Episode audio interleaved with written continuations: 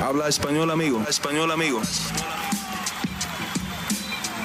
Damas y caballeros, están escuchando Hablemos MMA con Danny Segura. Jair Rodríguez consiguió lo, lo, que quería, una victoria rápida, una victoria sobre un oponente eh, legítimo en las 145 libras, pero lo que no se imaginaba era en la manera de que consiguió esta importante victoria en su carrera. ¿Qué tal a todos? Mi nombre es Dani Segura, yo soy periodista para MMA Junkie y el host aquí en Hablemos MMA.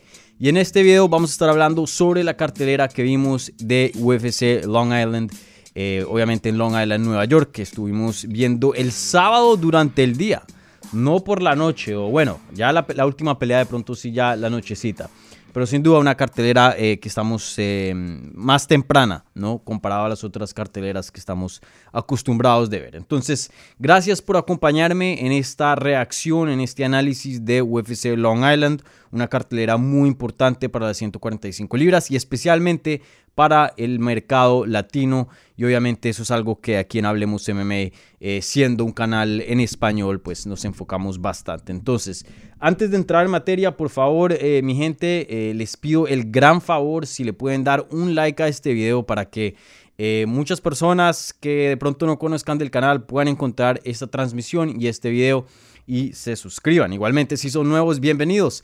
Aquí hacemos eh, reacciones, análisis previas de eventos, igualmente tenemos entrevistas con los mejores peleadores de habla hispana. De hecho, tuvimos al mismo Jair Rodríguez aquí en el programa unos días antes de, del evento. Entonces, por favor, suscríbanse si quieren contenido de las artes marciales mixtas en español. Si suena un poco raro, estoy bien resfriado, mi gente.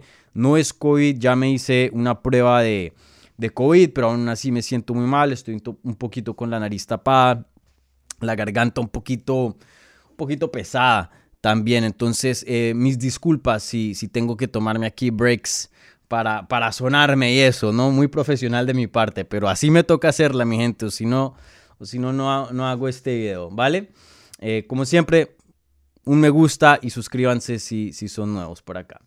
Entonces, empecemos a hablar de, de, lo más grande a lo más chico, como estamos acostumbrados de hacer aquí en Hablemos MMA. Entonces, obviamente, vamos a empezar con el evento estelar de la cartelera. Una pelea en las 145 libras, como mencioné, eh, dos guerreros con sangre mexicana, Jair Rodríguez derrota a Brian Ortega vía knockout técnico, vía lesión en el primer asalto eh, exactamente a los 4 minutos y 11 segundos dentro del primer round un resultado que no se esperaba. Y yo más o menos, no, no por ser malo, pero más o menos, em, no voy a decir que puse una maldición en el combate, pero sí había dicho en la previa de esta cartelera que em, un resultado así era lo mejor que Josh Emmett podía esperar, ¿no? Y a menos que pasara algo así, el ganador de esta pelea iba a ser el siguiente al título, sin duda. Eh, y bueno, pasó lo que pasó, una lesión ya más adelante hablaremos de mm, qué significado tiene este resultado para definir el siguiente contendiente al título. Igualmente de qué es lo que le va a seguir a ambos peleadores. Pero antes de, hablar de, lo que puede pasar en cuanto a el título, el siguiente retador en las 145 libras, hablemos del combate en sí, de los detalles del combate. Y ya más adelante Em, vamos a hablar del, futuro. Entonces, eh, como dije, Jair Rodríguez consigue una victoria, literalmente lo que quería. Aquí mismo en el programa nos había dicho, quiero ganar, pero encima de eso no quiero tomar nada de daño y quiero que sea una victoria rápida. Todo eso lo consiguió Jair Rodríguez, pero lo que no se imaginaba es que iba a ser vía a través de una lesión, obviamente de parte de Brian Ortega. Y creo que muy pocas personas eh, se esperaban eso. Ahí veo ya a alguien en los comentarios eh, diciendo que le eché sal a la pelea. Más o menos sí, mi gente. Un poco, ¿no? Em, y, bueno, eh, una pelea que fue muy corta, pero creo que a pesar de lo corta que fue, vimos em, cosas buenas de ambos peleadores cosas que mm, ilusionan un poco, ¿no? Y ya había hablado de esto anteriormente, no, era tan importante, o sea, obviamente era eh, importante el resultado para cualquier peleador. Los dos peleadores querían una victoria, pero más allá tenían que ilusionar. Y creo que aún así en victoria para Jair Rodríguez y en derrota para Brian Ortega, de todas maneras los dos peleadores ilusionaron un poco y les voy a contar por qué. Entonces, eh, rápidamente, eh, para más o menos darles un resumen exactamente de lo que sucedió en esos 4 minutos y 11 segundos, vimos a a un Jair Rodríguez que claramente era el mejor striker, un Jair Rodríguez dinámico como lo conocemos, un Jair Rodríguez que no solo boxea, que no solo es kickboxing, sino, eh, sino solo es patadas, sino mezcla todo. ¿No? Vimos ataques a la cabeza, vimos ataques al cuerpo, vimos ataques a las piernas, literalmente cualquier ataque posible que se pueda hacer dentro del striking de las artes marciales mixtas, Jair Rodríguez lo hace. Es, es, tan dinámico y tan versátil en esa área. Entonces eso fue exactamente lo que vimos un Jair Rodríguez que le estaba ganando a Brian Ortega, que era más rápido, tenía más potencia, tenía una técnica más limpia y, conectaba más a menudo. Claro, Brian Ortega, como lo conocemos muy bien, eh, también ya sabíamos que tenía una buena quijada, que es un peleador muy duro, eh, que marcha hacia adelante y eso fue exactamente lo que vimos. Eh, entonces, más o menos tres minutos dentro del combate, ahí vimos a... Jair Rodríguez presionar, perdón, a Brian Ortega presionar, consigue el clinch contra la jaula, medio controla a Jair Rodríguez en la jaula, pero no hace nada significante. Luego se separan los dos peleadores, más o menos pasan unos casi un minuto, unos 40 segundos. Brian Ortega cierra la distancia nuevamente, consigue un takedown. Jair Rodríguez inmediatamente, aunque no es el mejor jiu-jitsu del mundo, pero sí tiene buenas sumisiones y tiene una ofensiva muy pero muy agresiva en el suelo. Cuando derriban a Jair, Jair no es solo para sobrevivir, no solo para ponerse eh, de pie nuevamente y usar su striking. Jair empieza a atacar sumisión tras sumisión. De pronto no es que sea el mejor, pero sí te va a atacar. Entonces, eso fue lo que Jair hizo. Inmediatamente eh, se estaba posicionando para un armbar. En esas, eh, Brian Ortega tenía el brazo él detrás de la espalda de Jair Rodríguez. Y Jair Rodríguez le hace este movimiento que echa el, brazo para atrás. Más o menos era, em, no, no era esta sumisión, pero la mecánica sí era de esta sumisión, eh, que era una americana, se llama. Una kimura es cuando te llevan el brazo así, que la muñeca va para adentro. La americana es cuando la muñeca va para afuera, una sumisión que Matt Hughes de las 170 libras hacía mucho hace muchos años atrás. Ya esa sumisión se volvió un poco obsoleta porque es difícil de conseguir hoy día, eh, ya que pues, los peleadores saben cómo defenderla muy bien, pero es una sumisión que existe. Y esa fue la mecánica, una americana más o menos, pero eh, e, e, en, el estilo de armbar, por decirlo así. Entonces, eh, Brian Ortega, pues ahí se, se, se, mm, hiere el, el hombro, queda lesionado y inmediatamente se zafa y se tira al piso en dolor. Jair Rodríguez claramente se da cuenta que algo está pasando, él para de pelear, el referini sabe qué es lo que sucedió, eh, Jair Rodríguez empieza a atender a Brian Ortega, hey bro, ¿estás bien? ¿Qué te pasó? Y ya, la pelea termina, Jair Rodríguez consigue un knockout técnico por lesión y es el ganador del evento estelar de UFC Long Island. Entonces, eso prácticamente fue lo que vimos. Ahora, eh, cuando les digo que ilusionó eh, estos dos performances. Obviamente no fue el resultado ideal. No voy a decir que fue la mejor pelea del mundo y vaya, Jair Rodríguez subió en cuanto a, su valor, igualmente Brian Ortega. No, tampoco. Pero de lo que vimos sí, sí me voy con cosas positivas. Vi un Jair Rodríguez que claramente em, pues se ha enfocado en, su defensa de takedown. Eh, un Jair Rodríguez que claramente sigue teniendo muy buen striking un Jair Rodríguez que tiene velocidad, que es explosivo, que es, por lo que vi, le podría dar una pelea por lo menos de pie, interesante al campeón. ¿Y qué vimos de...? Y bueno, y a la misma vez no tomó mucho daño, que eso pues siempre es bueno, eh, teniendo en cuenta que Jair Rodríguez históricamente ha tomado bastante daño y eso le ha causado harta inactividad a su carrera. Por lo menos después de este resultado pueden esperar que Jair Rodríguez dé otra pelea más en el 2022, claramente claramente. Entonces eso es algo bueno. Em, En cuanto a Brian Ortega, pues obviamente una lesión, creo que eh, va a estar fuera por bastante tiempo. Brian Ortega había dicho que ya se ha hecho cirugías de hombro en ambos hombros.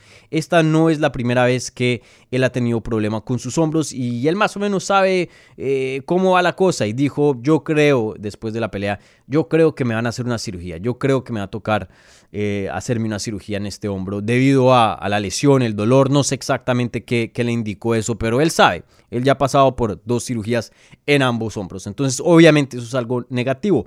Pero algo que quiero decir de Brian Ortega es que, eh, y lo había dicho en la previa, eh, él históricamente eh, es un peleador y, no, lo, no lo digo de ser muy criticón ni, ni, ni de ser malo, no, no estoy hablando mal de Brian Ortega, pero me toca ser honesto con mi análisis porque ese es mi trabajo, ser honesto con el público, con ustedes. Y la verdad es que Brian Ortega es un peleador irresponsable, un peleador que em, teniendo, eh, teniendo en cuenta las facultades y los talentos que, tiene, a veces no usa esos talentos y no los maximiza. Claro, nos da peleas muy emocionantes, nos da peleas legendarias, eso sí nadie se lo puede quitar, tiene un corazón de guerrero, esa sangre mexicana sí que está pura dentro de él. Eh, y obviamente eso me encanta y creo que a muchos fans también. Pero a la misma vez creo que eso le ha costado peleas y no solo eso, eh, de pronto no tanto el resultado, porque pueda que el resultado al final del día sea lo mismo, pero sin duda le ha costado daño de más, daño innecesario. ¿Y qué vimos de Brian Ortega en esta pelea? Fue que estaba buscando el takedown constantemente, o, por lo menos más que lo ha hecho en anteriores eh, combates. Y eso es algo que promete, eso es algo que ilusiona, como mencionaba aquí em, hace unos minutos atrás.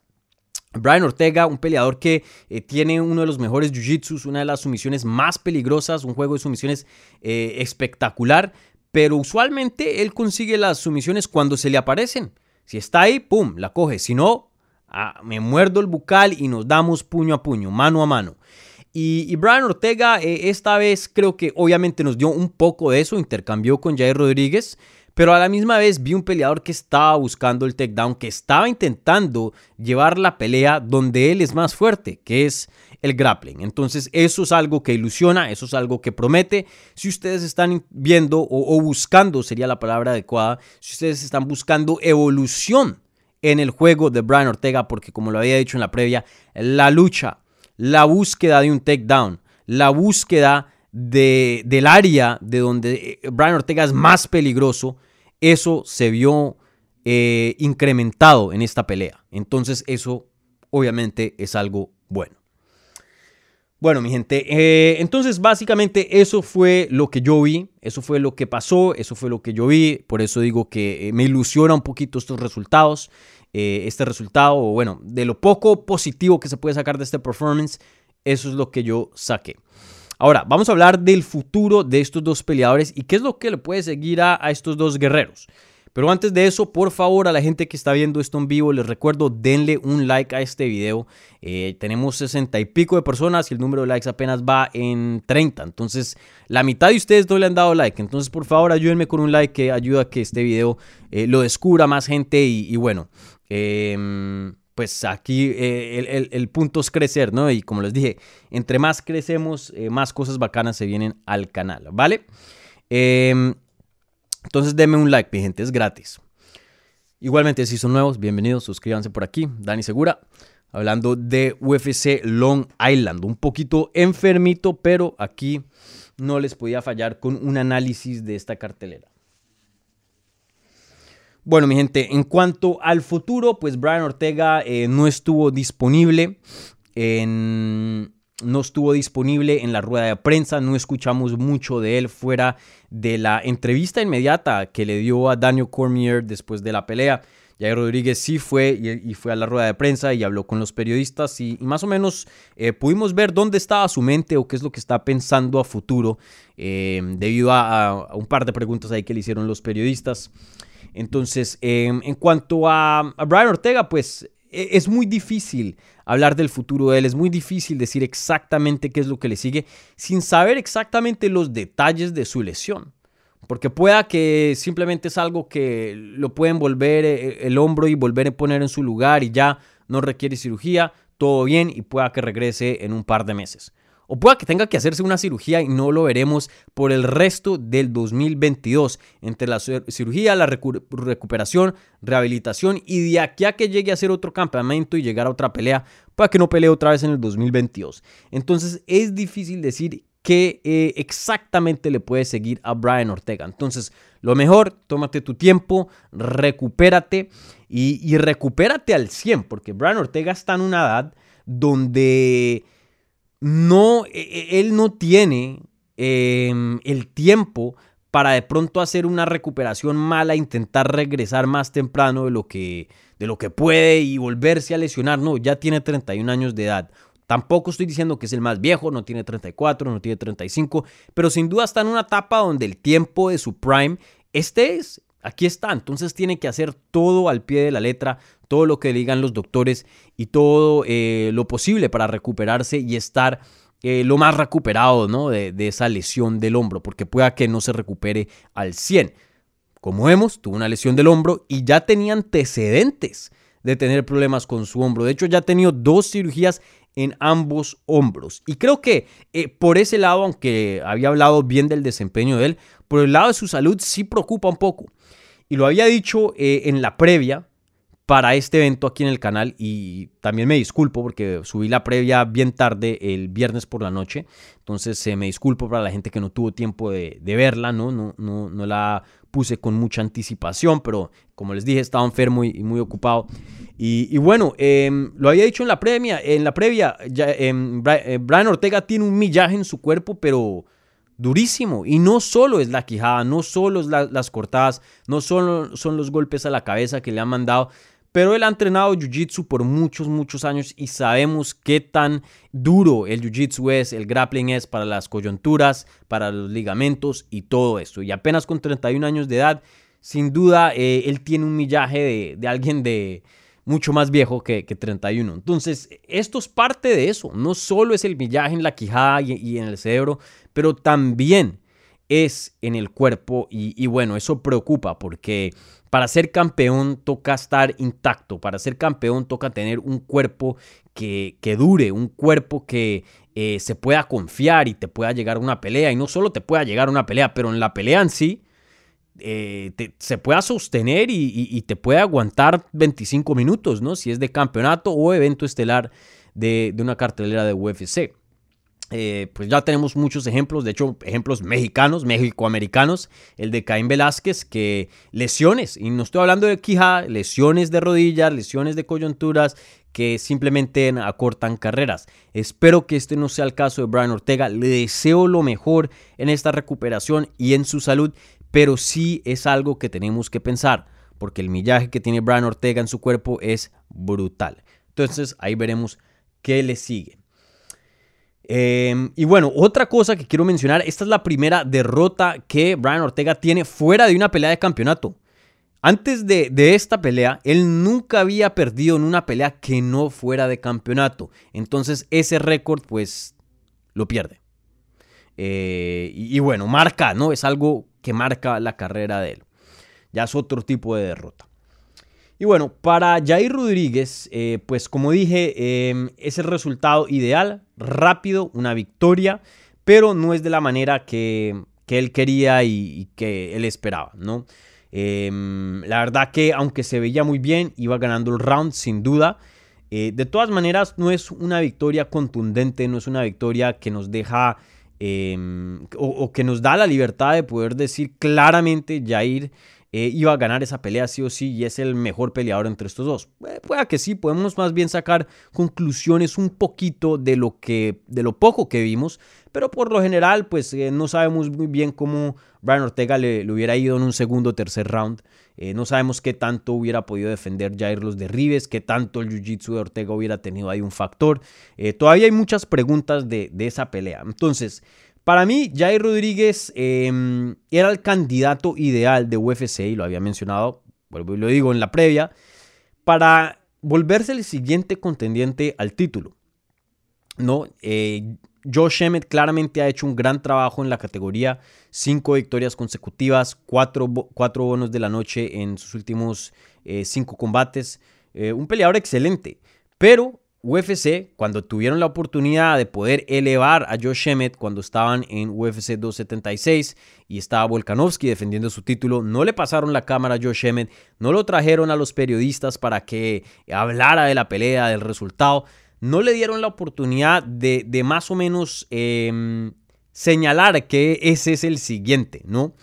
Y UFC siempre usa todas este tipo de, tácticas para empezar a promocionar un peleador. A veces lo, meten en la jaula y hacen el careo después de la pelea, mejor dicho. Hay muchas cosas que hace UFC que usualmente eh, significa que X persona va a ser el siguiente retador. Eso no lo hicieron con Josh Emmett y el mismo Uriah Faber, entrenador de Josh Emmett, estuvo bravo y molesto por eso. Entonces, eso me dijo a mí que claramente lo tenían como un plan B. Saben el gran trabajo que ha hecho Josh Emmett. UFC tampoco es bobo y no, que no, sepan qué es lo que Josh Emmett ha estado haciendo en la categoría. Pero querían ver qué es lo que pasaba entre Jair y Brian Ortega, debido a que, pues desafortunadamente para Josh Emmett, ellos dos venden más, eh, tienen un mercado muy importante que es obviamente el mercado hispano, específicamente al mercado mexicano.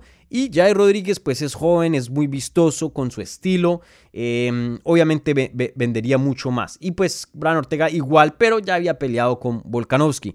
Entonces por eso esta era la oportunidad de Jair Rodríguez para volverse el contendiente número uno. Y bueno, en, entrevistas, eh, de hecho cuando lo tuvimos aquí en el canal de Hablemos MMA, él me había dicho a mí personalmente que pues esa ya eran conversaciones que había tenido con UFC.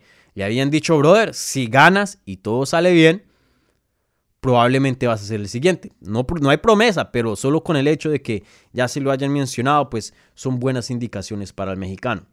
Ahora, como lo había dicho anteriormente, em, a menos que pasara algo catastrófico, un resultado que dejara la pelea indefinida, una lesión así rara, eh, no veía cómo Josh Emmett eh, se podía saltar a Jair Rodríguez si es que llegara a ganar. Y bueno, eso fue exactamente lo que vimos. Ahí es cuando le, le, puse la sal al estilo Salt Bay al combate.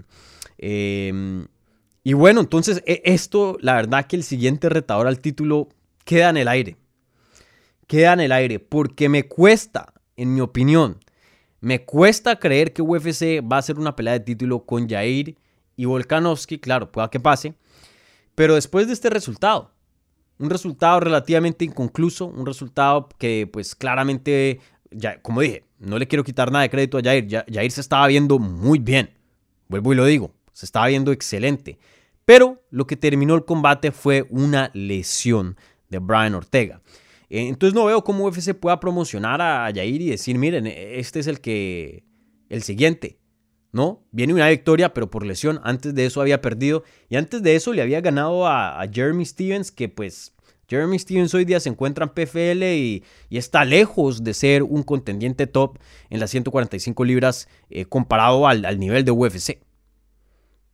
Ahora, con el otro lado, con eh, Josh pueda que no te venda tanto, pueda que no tenga el nombre, pero cinco victorias consecutivas, cinco resultados decisivos. Bueno, yo sé que la última pelea fue un poco controversial en cuanto a la decisión, pero fue a una decisión, ¿me entiendes? No es que haya terminado por lesión o haya ganado de, esa manera. Entonces, em, en mi opinión, la pelea que tienen que hacer, y lo había dicho antes y lo vuelvo a decir especialmente este resultado, la pelea que tienen que hacer es eh, Volkanovski, em, Josh Emmett, en mi opinión. Claro, hay un chance que metan ahí a Jair, no voy a decir que es imposible, pero en mi opinión, Josh Emmett sigue siendo el peleador que eh, se merece más esta oportunidad, especialmente eh, teniendo en cuenta el resultado que vimos esta noche con eh, Jair y Brian Ortega. Ahora, tenemos que tener en cuenta que Volkanovski se quebró la mano en su pelea con Max Holloway.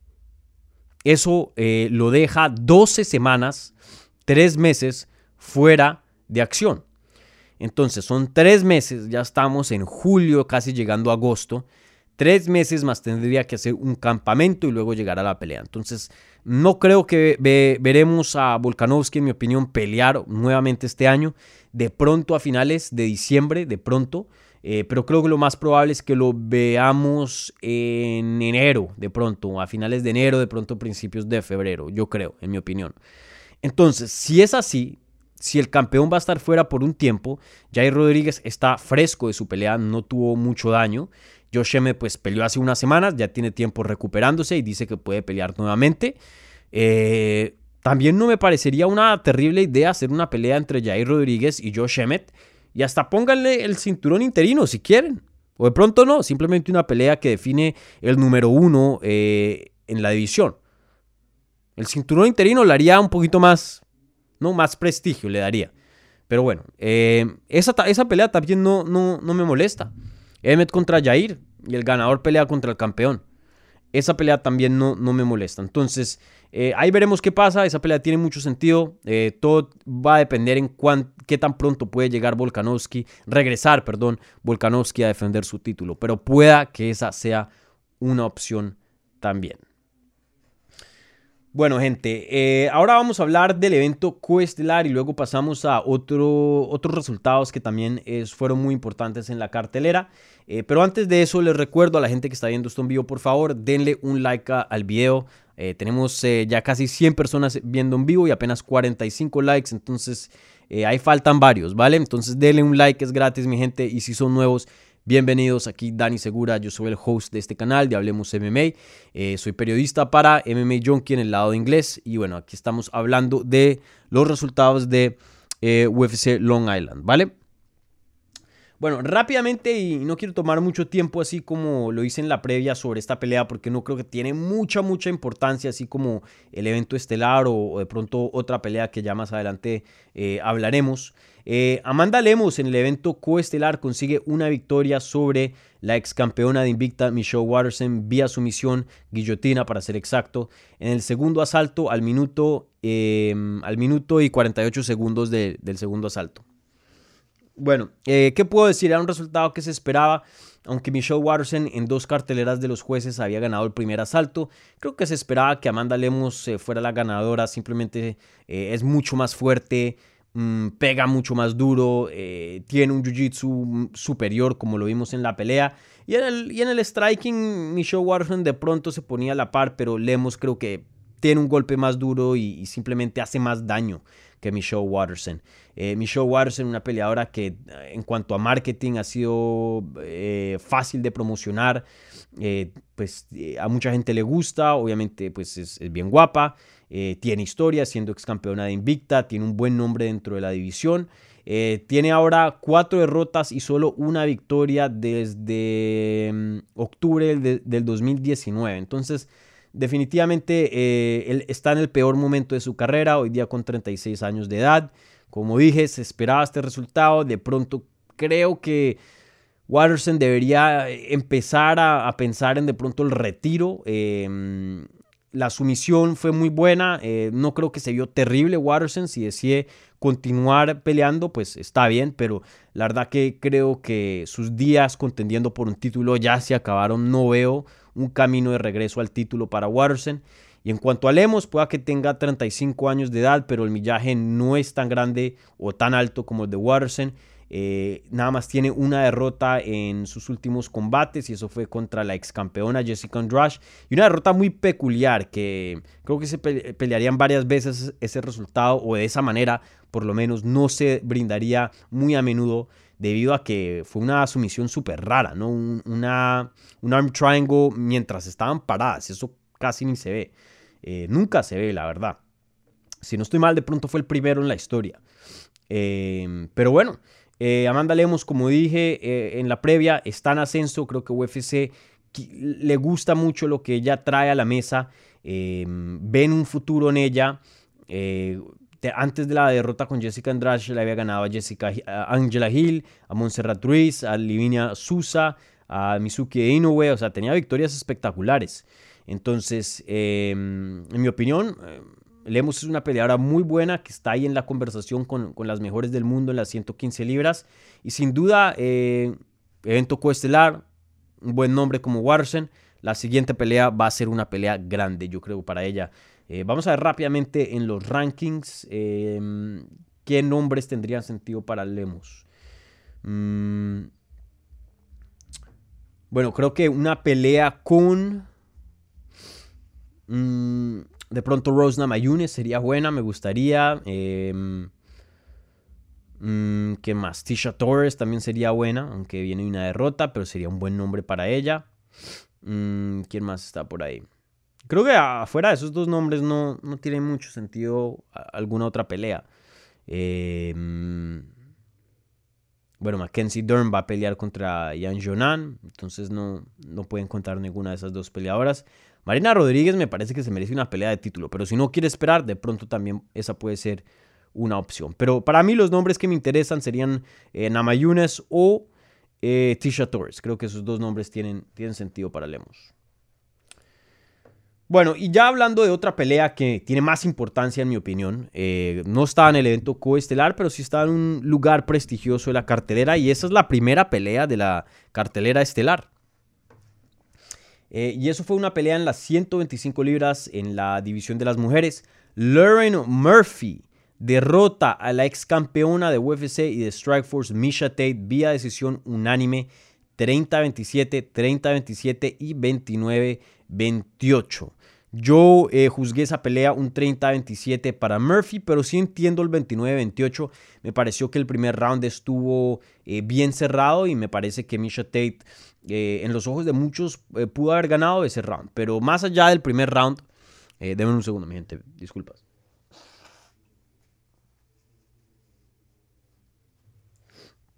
perdón. Eh, más allá del primer round, el segundo y el tercer round fueron rounds claritos para Lauren Murphy. Y yo les había advertido, yo les había advertido. Yo pensé que eh, Misha Tate tenía un camino aquí para ganar, pero ojo, Lauren Murphy es muy, muy buena, es súper fuerte para la división. Se los había advertido, aunque Misha Tate estaba bajando de las 135 libras, iba a ser la peleadora más pequeña, iba a ser la peleadora más débil. Esa Lauren Murphy es un tanque, es fuertísima tiene un buen grappling, es veterana, mucha experiencia, sabe qué hacer, qué no hacer. El striking no es malo, tiene buen aguante, eh, es una buena eh, deportista en cuanto a lo físico, siempre llega en forma, nunca la hemos visto cansarse en una pelea. Eh, es toda una profesional. Y Misha Tate sí tiene un buen jiu-jitsu, eh, tiene un buen grappling, pero no es tan fuerte como Lauren Murphy, no tiene una base de lucha tan buena como la de Lauren Murphy. Y el striking de Misha Tate eh, históricamente ha sido muy malo, toca decirlo eh, como toca decirlo, pero después de que regresó en el 2000, perdón, en el 2021, porque se había retirado en el 2016, eh, sí habíamos visto un cambio grande y sí se había visto bastante mejoría en el striking. Entonces, una peleadora que, eh, en mi opinión, estaba haciendo bastante cambios en su regreso, más cambios que hizo cuando era campeona. Eh, se ve en mejor forma, el striking se ve pues mejor. Y encima de eso, em, aquí se me prendió, sí. Y encima de eso, pues tiene toda la experiencia del mundo, ¿no? Siendo ex, ex campeona. Entonces, y bueno, teniendo un buen nombre, sabemos que la política, tener un buen nombre, eh, ayuda mucho en las decisiones de UFC. No solo es lo deportivo, no solo es el mérito, pero eh, qué tanto atraes en la fanaticada también importa. Entonces tenía muchas cosas a favor. Pero bueno, pierde, eh, primero que todo regresa del retiro, le gana a... Mm, ¿Cómo se llama esta peleadora? Le gana a, mm, a Marion Renault vía knockout técnico, luego pierde contra Ketlen Viera, que es una contendiente top en 135, baja a las 125 libras para reinventarse, intentar conseguir una pelea de título y, volver a ser campeona en su carrera, pero se encuentra con una muralla en Lauren Murphy y, bueno, eh, aparte del primer round, pues fue dominada en el segundo y tercero. Y creo que ya, ya, ya vimos eh, el techo de Misha Tate ya con 35 años de edad estoy seguro que puede hacer ciertos cambios, estoy seguro que puede mejorar en ciertas áreas, pero no lo suficiente para saltarse uno o dos niveles y, poder ver eh, un tipo de evolución eh, grande dentro de su carrera. Ya lo que es Misha Tate es lo que es Misha Tate prácticamente. Y, hoy día es un producto bueno, es un producto que te puede dar buenas peleas, que puede conseguir victorias importantes, sí, claro, pero no es un producto que puede ser contendiente al título. No es en 135 y tampoco lo es en 125 y ya está comprobado. Eh, la verdad, pues es a veces dura, pero toca decirla así como así. Estoy seguro que Misha puede estar en combates grandes. Eh, me gustaría verla, por ejemplo, contra, eh, no sé, quién está en 125. Y creo que puede estar en peleas emocionantes y vistosas, pero, por ejemplo, no sé, en 125 creo que una pelea con, con Cintia Calvillo sería buena. Em, ¿Quién más? Hasta Alexa Grasso sería una pelea bacana. creo que puede tener peleas buenas. Creo que Jennifer Maya, que es una buena luchadora, de pronto ahí hay un combate bueno. Em, pero no la veo derrotando a una Caitlyn Shukege, no la veo derrotando a una Tayla Santos. Obviamente no pudo derrotar a Lauren Murphy, que está rankeada número 3. En la número 4, Jessica Andrade, no la veo derrotando. Eh, ya el 5, Alexa Grasso, pueda que tenga un chance ahí, pero veo a Alexa Grasso como favorita. A Manon Fiorot también como favorita. Ya estamos hablando del top 6. Y ya entre el 7, 8, 9, ahí se pone un poco más competitiva las, las peleas. Pero sí, Hoy día Misha Tate en cualquier división, así sea 135, 125, es una peleadora del top 10, que eso es excelente, ¿no? O las, estás entre las mejores 10 del mundo. Pero creo que top 5 no. Entonces, em, desafortunadamente para Misha Tate, eh, los días de campeona ya están atrás. Entonces, eso fue con lo que yo me llevo de este combate. Y en cuanto a Larry Murphy, sigue siendo un talento fenomenal en las 125 libras, pero Desafortunadamente eh, tuvo una derrota muy clara contra Shevchenko. Y, un poco raro, porque si ven la estrategia que tuvo Tayla Santos, alguien como, como Murphy debería tener mucho más éxito de lo que tuvo, en mi opinión. Pero creo que ahí es cuando he dicho, eh, no solo es tener buena lucha y tener un buen grappling para darle una pelea dura a Shevchenko, así como Tayla Santos lo hizo, y así como eh, Jennifer Maya lo hizo por lo menos en un asalto. Pero también antes del grappling, por lo menos tienes que tener una base de striking bien avanzado para que no te noqueen, para que por lo menos tengas algo en que aferrarte y de ahí sacar takedowns, de ahí poder eh, tener el setup para los takedowns. Eh, porque sin eso, Shevchenko va a ver cada vez que vas a hacer un takedown y te va a destrozar de pie y va a defender todos los takedowns. Eso creo que es lo que le falta a Lauren Murphy, tener una base de striking avanzado, no para ganarle a Shevchenko, porque en striking nadie le va a ganar a Shevchenko, pero por lo menos para que no te noqueen, por lo menos para que tengas una buena base en donde construir y, hacer tus takedowns, ¿no? Por lo menos ser un poco de amenaza ahí, algo, alguito, por lo menos hablar el mismo lenguaje de, de Shevchenko, pueda que tengas el lenguaje de de alguien de primaria y Shevchenko ya en la universidad, pero por lo menos puedes tener una, conversación de pie, ¿me entiendes? Eso es lo que le falta a Laurie Murphy. Veremos si puede hacer esos ajustes a futuro. Eh, pero sin duda me gustaría verla eh, conseguir un par de victorias más antes de volver a, tener una conversación y de pronto hablar de una revancha con Shevchenko. Bueno, eh, ¿qué más? Eh, bueno, esos fueron los resultados principales. Eh, rápidamente voy a mencionar un par que, me gustaron. Shane Burgos consigue una victoria contra Charles Jourdain, sigue invicto en Nueva York, una pelea muy muy buena, una pelea espectacular. me pareció que los jueces la tuvieron correcta, 29-28, 29-28 a favor a Shane Burgos y una cartelera 28-28. eso me parece adecuado. La 28-28 no, no veo, pero 29-28 la tuve yo para Shane Burgos. Me pareció que ganó los dos primeros rounds y el tercero lo perdió. Em, ¿Qué más? ¿Qué más? Bueno, les recuerdo, como siempre, un like a este video, mi gente. Al final voy a estar contestando un par de preguntas. Si quieren ponerlas ahí en el live chat, eh, vayan poniéndolas y, me quedo unos minuticos contestando preguntas, ¿vale? Todas, por favor, respectivos a, este evento de UFC Long Island, ¿vale? Igualmente, les recuerdo las preguntas que vengan vía la maravilla del super chat, que traigan una donación, un apoyo a este canal esas preguntas reciben prioridad, pero no exclusividad. Entonces, bueno, eh, fuera la pelea de Shane Burgos, ¿qué otra pelea? Uf, la pelea de Matt Chanel contra su, su Dumareji, eh, creo que se menciona su, nombre, perdón si no lo estoy pronunciando correctamente, pero vaya qué paliza que le dieron en ese segundo asalto a Matt Chanel. Y uno de los mejores comebacks, una de las mejores sorpresas, eh, una de las mejores remontadas del año, porque Matt Chanel se veía casi que inconsciente parado. En, algunos momentos le pegaban y bajaba las manos y ni siquiera miraba al oponente, estaba mirando a otro lado. Y, no sé cómo, pero puede regresar a sus facultades, eh, conectar un derechazo bien duro a su, conseguir un takedown, conseguir el mount, castigar a su, darle el crédito a su, reversa la posición, pero sí estaba bien groggy, no estaba en sus facultades y Matt Chanel eh, toma ventaja de eso y bueno, y, lo mete en un eh, triángulo, en una estrangulación de triángulo y, con eso termina el combate y lo pone a dormir, pero fue un, performance bestial. se para cubierto de sangre y el oponente fuera eh, en, otro mundo, mejor dicho.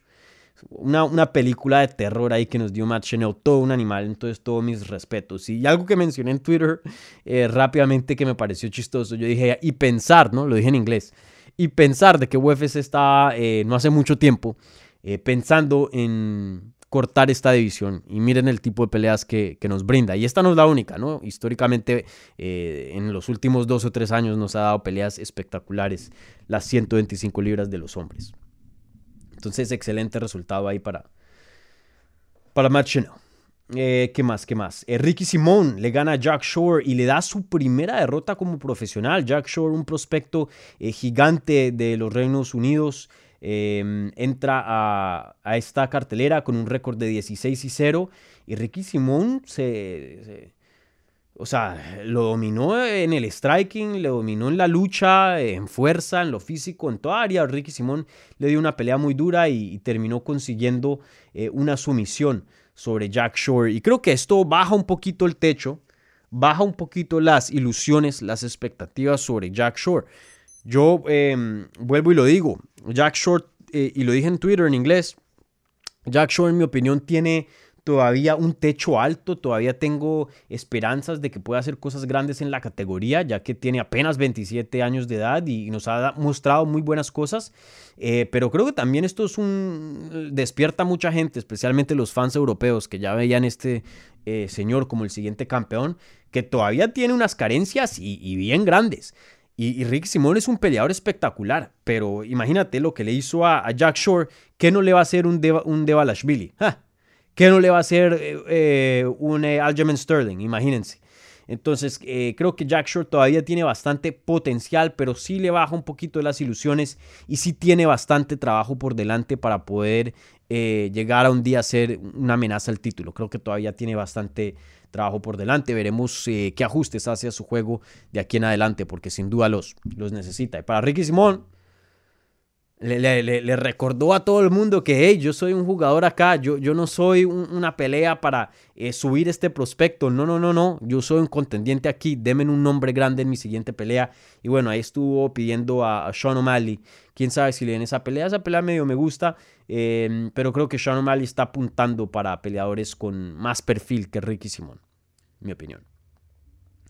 Bueno, esos son los resultados em, así que más me llamaron la atención de la cartelera, ¿vale? Si quieren hablar de otra cosa, pues ahí están eh, los comentarios, el live chat disponible para que ustedes eh, me hagan alguna pregunta sobre otro tema aquí en la cartelera, obviamente enfocado en, UFC Long Island, vuelvo y repito, ¿no? Les recuerdo a la gente que está viendo esto en vivo, por favor denle un like al video, esto me ayuda muchísimo. Eh, igualmente, eh, compártanlo, compártanlo en sus redes, mándenselo por WhatsApp a algún amigo. Igualmente, eh, si son nuevos, bienvenidos. Dani Segura, aquí hablando de UFC Long Island. Suscríbanse al canal.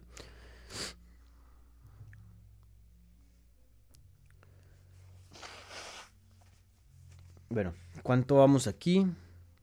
Vamos 42 minutos. Me quedo hasta la hora, mi gente. Entonces, les voy a dar unos 15 minutos contestando preguntas, ¿vale? Ah, eh, para que sepan, ya pasamos 11.000. Creo que ya estamos 11.000, a menos que gente se haya, se haya salido del canal, ¿no? Eh, pero sí, ya, ya pasamos a, a 11.000. Aquí estamos exactamente, ya les digo.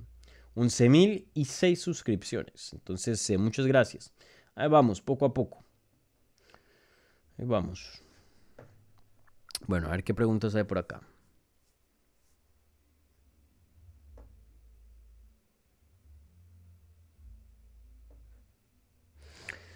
Villarreal, Venezuela. ¿Qué tal? ¿Cómo estás, brother? Enfermo. Mi opinión personal fue que obviamente queríamos ver mucho más de Ortega y Jair, claro que sí. Pero bueno, así es este deporte. Jair es el siguiente por el título y punto. Puede que sí, puede que sí sea el siguiente al título. Vuelvo y repito, eh, Jair Rodríguez contra Volkanovski sigue siendo una pelea mucho más grande, en mi opinión, que eh, Volkanovski contra Josh Emmett, en mi opinión. Pero en cuanto a mérito, a mí me parece que Emmett se merece la pelea más, especialmente después de este tipo de resultado. Ahora, si Jair Rodríguez hubiera salido allá y hubiera noqueado en el primer round a Brian Ortega y hubiera hecho historia siendo el primer peleador en finalizar a Brian Ortega, pues bueno, brother, eh, pásate a, a Josh Emmett, pero ese no fue el caso, ¿no? Entonces, em, vuelvo y lo digo, sigue siendo la pelea más grande, entonces pueda que sí sea el siguiente, eh, pero creo, en mi opinión, que Josh Emmett se la merece más. En mi opinión.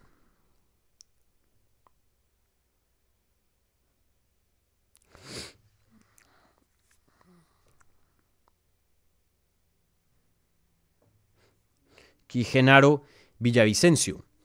Muchas felicidades, Dani. Excelente contenido, excelente canal. Saludos desde México. Muchas gracias, Gerardo, por esas palabras. Muchas gracias. Y saludos.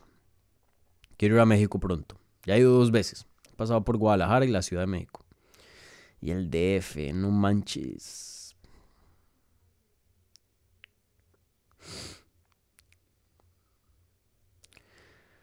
Daniel Lozano, ¿no crees que la lesión fue causada por el mismo Jair? Sí, claro, sí, obviamente, eh, si Jair no hubiera hecho lo que había dicho y ya más o menos pues hablé de, la mecánica de, eh, porque estuve viendo la repetición varias, varias, varias veces.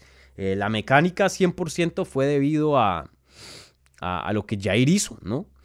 pero sin duda ya el hombro de, de Ortega ya, ya tenía sus fallas. Creo que un peleador con un hombro sano, con un hombro eh, no lesionado, creo que no hubiera, no hubiera tenido ese tipo de, de lesión, ¿no? Y creo que el combate hubiera seguido. Entonces, eh, sí, claro, Jair Rodríguez tiene culpa, o sea, tiene, tiene su rol dentro de, de eso, y obviamente eh, crédito a Jair Rodríguez por eso, pero creo que también deja mucho de hablar del cuerpo, ¿no? De la salud de, Ortega, ¿no? Y, y, él mismo lo dijo, ya ha tenido dos Brother, es que son dos cirugías al hombro. Esas son graves, esas son duras y el hombro es delicadísimo.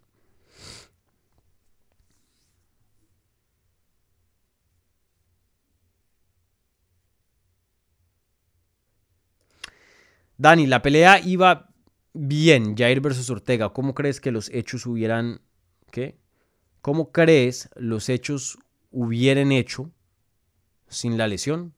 O sea, ¿cómo hubiera sido la pelea sin la lesión? Eh, yo lo había dicho en la previa. A mí, de hecho, me, sorprendía un poco que Jair hubiera sido o no hubiera entrado como el favorito. Entró Brian Ortega como favorito. Eh, yo veo mucho las estadísticas, veo las peleas. No soy el mejor analista del mundo, ¿no? Pero creo que pues sé, sé de lo que estoy hablando. Yo mismo he entrenado, no solo en boxeo, pero eh, también en Jiu-Jitsu muchos años y he luchado también. Em, yo, la verdad, veía a Jair como un gran favorito entrando a este combate, en mi opinión. Y, lo que vi de la pelea sí era como veía el combate desarrollándose. Imagínense esto: eh, Brian Ortega entró al combate con un porcentaje de, de, takedowns, o sea, el éxito de porcentaje de takedowns de Brian Ortega es de 24%. Eso es muy bajo, extremadamente bajo. O sea, de todos los takedowns que intenta Brian Ortega, solo el 24% los consigue. Jair Rodríguez tiene un porcentaje más alto y él ni siquiera es un grappler, él es un striker, 28%. Las sumisiones de Jair, perdón, de Brian Ortega nunca vinieron vía takedown.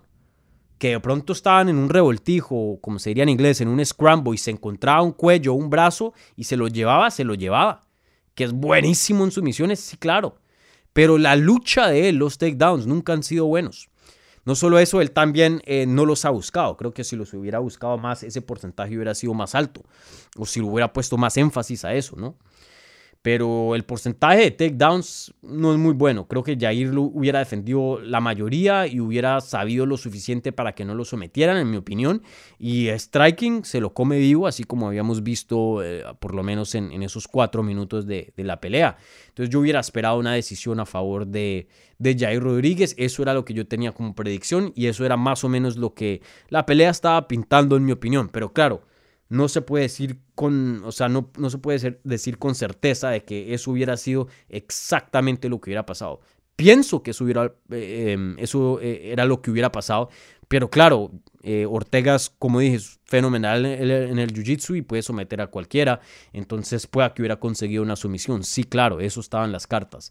Pero en mi opinión, eh, hubiéramos visto una pelea muy similar, una guerra, Jair Rodríguez haciendo lo suficiente para ganar en, puntaje y llevarse una decisión.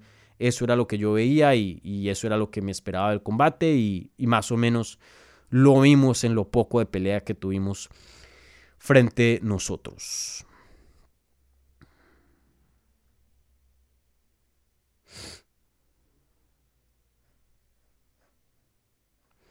Aquí Okuk Orlok. No sé si esto es algo de Lord of the Rings, El Señor de los Anillos o algo de... ¿Cómo se llama otro videojuego? World of Warcraft o algo así. O pronto no sé, es otra cosa. Pero Emmet aquí, eh, em, Orlok aquí hablando, eh, el señor Orlok hablando, Emmet contra Jair para definir el siguiente contendiente. Sí, lo había mencionado em, en mi análisis que me parece que esa pelea tiene sentido. O escogen al uno o al otro para pelear con Volkanovski, o si Volkanovski va a estar fuera por un tiempo, creo que una pelea entre esos dos, tírenle ahí el cinturón interino. Creo que esa pelea tiene sentido. Me gusta. Y creo que de pronto esa es la mejor opción, porque, porque así si, si, se la dan a Emmet, no joden a Jair, y si se la dan a Jair, no joden a, a Emmet. ¿Me entiendes? Entonces, eh, si hacen una pelea entre los dos y ponen un cinturón, creo que es algo justo.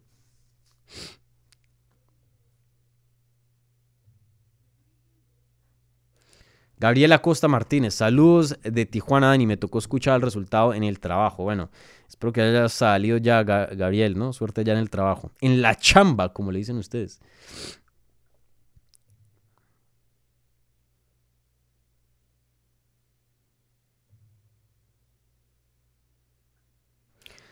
Orlok, estoy 100% de acuerdo contigo. No quiero sonar hater, pero veo que le quitan mucho mérito a Emmet. Tiene cinco en fila. Jair no peleó durante mucho tiempo. Creo que fueron dos años de inactividad después de la victoria con Jeremy. Eso es lo que yo estoy diciendo. Y a mí me encanta Jair. Lo tuvimos en el canal. Gracias Jair por tu tiempo. Jair es un excelente peleador. Un excelente peleador. Un excelente peleador. Me fascina Jair como peleador. Eh, me parece uno de los mejores de la categoría. Pienso que es el reto más interesante, en mi opinión, en las 145 libras para el campeón Volkanovski. Pero a mí, vuelvo y lo digo, por lo general, a mí me gusta irme y basar mis decisiones cuando me preguntan acerca de matchmaking por mérito, por lo deportivo. Claro, a veces eh, me influye un poquito por lo del marketing, por quién vende más, por qué sería una pelea muy más grande, por qué sería una mejor pelea. Obviamente sigo siendo fan. Eh, pero diría que la mayoría de mis decisiones o la gran parte de, qué es lo que me baso es a lo mérito. Y brother, son cinco en fila. Vuelve, tú lo dices, Orlock, cinco en fila de, de, Emmet. Y sí, yo sé que la pelea con Cater fue muy eh, reñida. Yo mismo se la di a Cater. Pero el resultado oficial es una victoria pro Josh Emmett. Y fue una pelea de la noche, brother. Dejó la sangre ese hombre dentro del jaula. Yo no voy a ser hater. Cinco victorias consecutivas, tú te la mereces. Tú te la mereces. Eso es lo que yo veo. Pero entiendo por qué gente le vaya a ir. Y, no me parece una mala opción. Vuelvo y lo digo, me parece la pelea más grande que se puede hacer en las 145 libras. Eh, el oponente más peligroso para Volkanovski, pero brother, M tiene los recibos. M tiene los recibos. M ha llegado, ha sido consistente, ha peleado año tras año, ha, hecho sus horas de trabajo y le tiene que venir el pago. Es, así es como yo veo la situación. Francisco Vega, llegué tarde, pero llegué, jaja. Saludos desde Iquitos, Perú. Iquitos, Perú. Saludos, Francisco. Vuelvo y les recuerdo a la gente un like a, a este video. Igualmente, si son nuevos, bienvenidos. Suscríbanse al canal.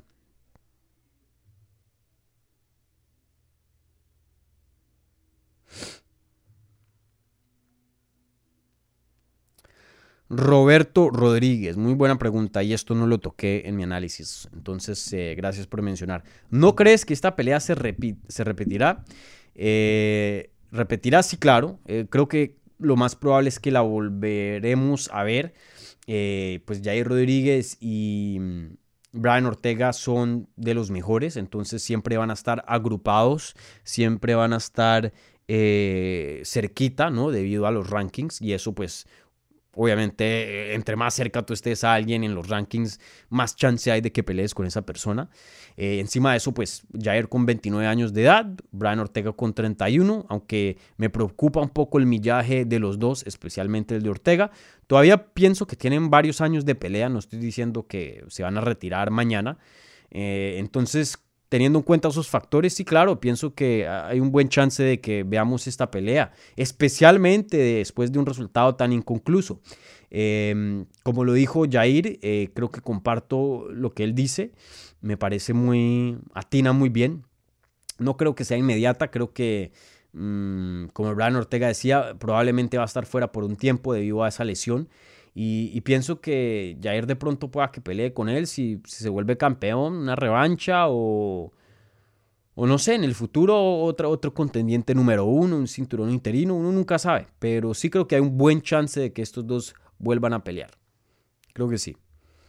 No, nos, dejó, nos dejó esta pelea, o sea, no nos llenó, no, no nos...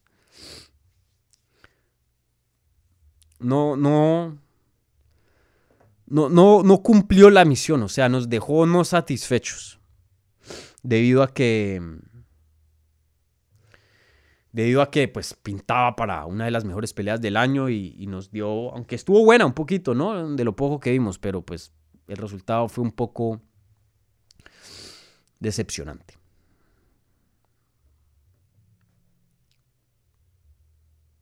Saludos desde México. Roberto Rodríguez es mexicano. Mucho mexicano por aquí, ¿no? Mago X, saludos desde la Ciudad de México.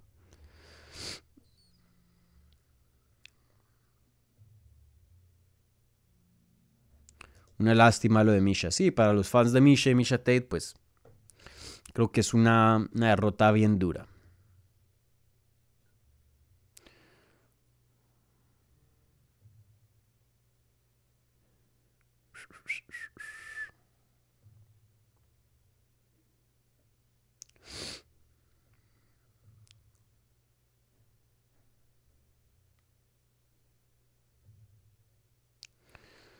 Eh, Paul Herrera, ¿crees que fue suerte para Jair que haya salido el hombro de Ortega o crees que fue parte del grappling de Jair? Un poco de los dos, un poco de los dos.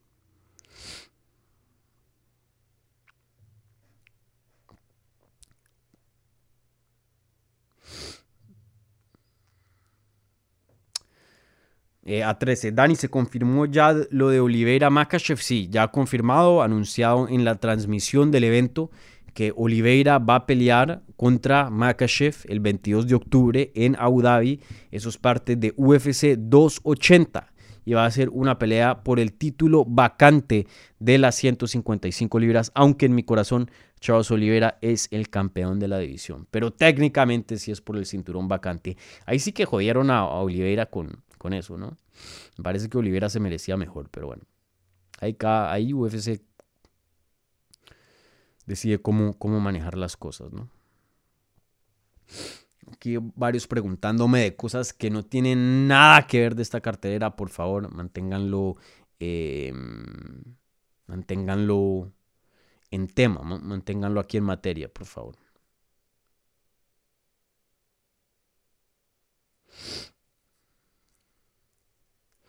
Saludos desde Colombia, me encanta tu canal. Gracias, Carolina Rosero. Y lindo tu perrito, un French Bulldog con un saquito ahí eh, rojo. Se ve, se ve fashion. Ese Milton empezando problemas. Ese Milton es, es ¿no? Yo, yo lo he visto ahí varias veces en los comentarios buscando bronca. Vale, gente, no hay ninguna otra pregunta. Entonces eh, ya nos estamos acercando aquí a la hora. Entonces voy a cerrar aquí eh, esta, este análisis de UFC Long Island, este análisis de una cartelera, como dije, muy importante para las 145 libras y también importante para el mercado latino. Entonces, eh, muchísimas gracias a la gente que estuvo viendo esto en vivo. Les recuerdo, denle un like a este video si no lo han hecho todavía. Me ayuda muchísimo. También gracias a los tres haters ahí que me dieron el, el thumbs down. Em, y bueno, eh, también les pido un favor, si están viendo esto en vivo apenas termine la transmisión, por favor dejen un comentario, así sea una opinión, así sea, hey, me gusta este video, un emoji, lo que sea. Dejen un comentario que eso también ayuda a que otras personas encuentren este video, ¿vale? Eh, como siempre, eh, un abrazo, se les quiere. Esperen esta semana también bastante contenido, ahí tengo unas sorpresitas. Entonces ahí estén al tanto. Igualmente nos vemos de nuevo el miércoles a las 9 de la noche. Todos los miércoles a las 9 de la noche, hora este, hora de Miami, hora de Nueva York, hago el programa de Hablemos Live, donde estoy hablando una hora eh, contestando sus preguntas acerca de de todas sus inquietudes del mundo de las artes marciales mixtas y más allá. Entonces, eh, si tuvieron aquí una, una, pregunta en el live chat acerca, que no fue acerca de esta cartelera y por eso no se las contesté, guárdenla para Hablemos Live, el episodio número 22 Vuelvo y repito, miércoles a las 9 de la noche, hora este. ¿Vale? Un abrazo, cuídense. Eh, me voy a dormir, ya estoy cansado, estoy enfermo, espero que mañana me sienta mejor. Eh, los quiero y bueno, cuídense. Chao.